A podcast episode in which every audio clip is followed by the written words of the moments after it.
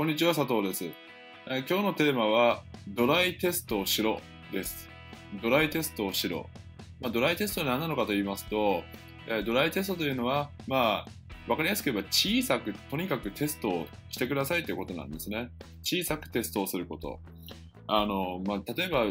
ビジネスにおけて言うな言うのであれば、あの、まあ、昔とは違って今では、無料のブログだったり、例えばじゃあ、それはペライチだったりとか、ペライチってまあサービスが、ウェブページを簡単に作れる、無料でですね、簡単に作れるサービスがあるんですけども、えーそういったペライチだったりだとか、まあ、ワードプレスだとか、ワードプレスの場合はサーバー代が、えーまあ、月に1000円とか、ドメイン代も数百円、年間で言えば、まあ、うん、確か一番安いので数百円とか、それでも1000円とか、まあ、年間でそんな高くない金額で借りてる借りることができたりとかして作れるサービス、ウェブサービスのことなんですけども、そういったワードプレスだったりとか、えーまあ、無料ブログだったりだとか、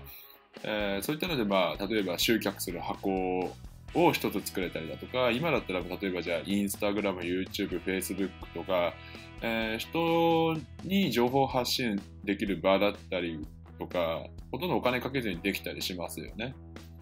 例えばじゃあ、見込み客を集めたいって考えたら LINE アットっていう、まあ、LINE, がて LINE さんが提供しているサービスで、サービスが無料で1000人、1000件の、月に1000件のメッセージを発信できる媒体があったりだとか、えーまあ、ペーパルっていう決済ツールを使えば、えー、と誰でも、個人でも、えーまあ、法人もいけたのかな、えー、と法人でも、まあ、決済、クレジットカード決済ができるサービスがあったりだとか、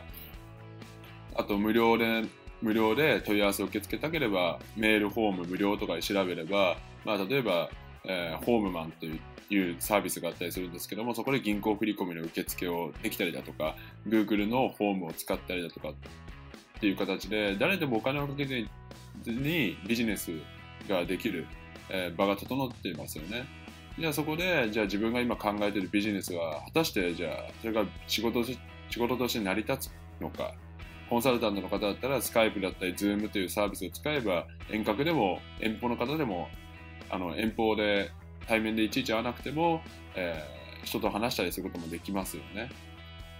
じゃあ、例えば YouTube でコーチコンサルタント向けの、えーコーチコンサルタントとして自分のクライアントを探したい方は YouTube でそういった情報発信をして、例えばじゃあ、集客のコンサルタントだったら集客の方法を話した YouTube の動画をアップしてってそこで LINE アットだったりメールマガジンにつなげて集客してそこでスカイプで例えば1時間5000円とか3000円とかで売ってみるだとかそういった小さいテストっていっぱいできますよね。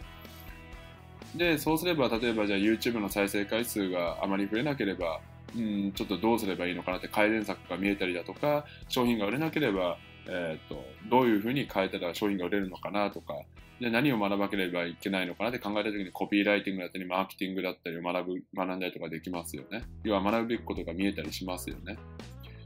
えー多くの人はそのあまりにもその完璧主義になって失敗することに抵抗を感じる方が、えー多いと、まあ、自分の会員さんの話とか聞いてて思うんですけども、えー昔と違って本当にお金かけずにいろんな今ビジネスを組むことができたりだとか小さいビジネスを始めることっていっぱいできますよね。だからあのリスクを取らない形であのいろんなですね自分のビジネスアイデアだったりとかサービスをサービスが売れるかどうかまずテストするってことが本当に重要になってきます。例えば恋愛で例えるならば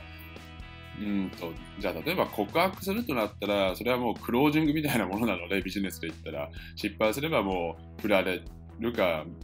連絡が取れなくなるかって話になりますけどもじゃあちょっとこう世間軽い会話で話軽い話題で話しかけるだとか、えーそうですね。例えばじゃあ食事に誘ってみるだとかっていう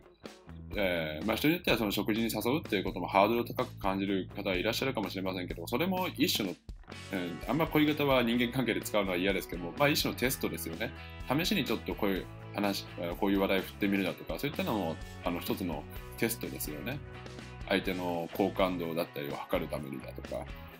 えービジネスも一緒でこれが儲かるかどうかっていう試すテストをですね例えば別にお金かけなくても例えば友達にこういったサービスを考えてるんだけどもお金払いたいと思う？だとか聞いてみるだとかこういうサービス考えてるんだけどどう思う？とかって口頭でも全然できますよね。なので、えっと、そういった友達関係が多ければ対面でセールス、ちょっとこう小さいセールスをかけることもできるし、自分のアイデアが需要があるかどうかっていうのを試すことってできますよね。ただ、そこで何でもかんでも完璧主義になっちゃうから、お金もかけて、時間もかけて、労力もかけて、恋愛で言ったら、えーと、プレゼント代にかけて、時間も労力も多大なものを使って、一人で悩み苦しんでとかって、夜も眠れない眠れない日々を過ごしたりだとかって、いろんなことを、なんかいろんな負担が来たりしますよね。なので、その心、仕事に関しても、仕事で言ったら、そういった心の負担だとか、えー、そういったのがですね、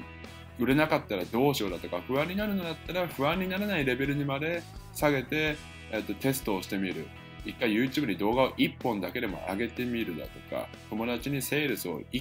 あのアイデアを話してみるだとか、えー、そういった小さいテストをですねあの常日頃やっていけばどんどんどんどんやるべきこと学ぶべきこと、えー、が見えてきてあのどんどんどんどん改善できてそして最終的にはいい形でえーと、サービスとか商品の販売だとかビジネスを実現する可能性がすごく高くなりますので、なので最初無料モニターを集めるって形でも全然いいと思うんですよね。お客様の声としてちょっともらえないかなっていう条件をもとに。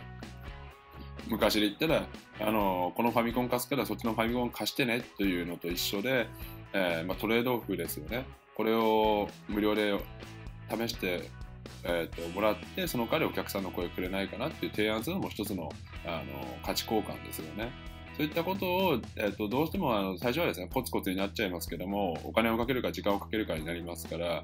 でもそれでも昔に比べたら自分一人でお金あの収入を得る道っていうのはたくさん今はある時代ですからなので小さい小さい失敗をいっぱい重ねる意味でもとにかく思いついたらテストをしてみる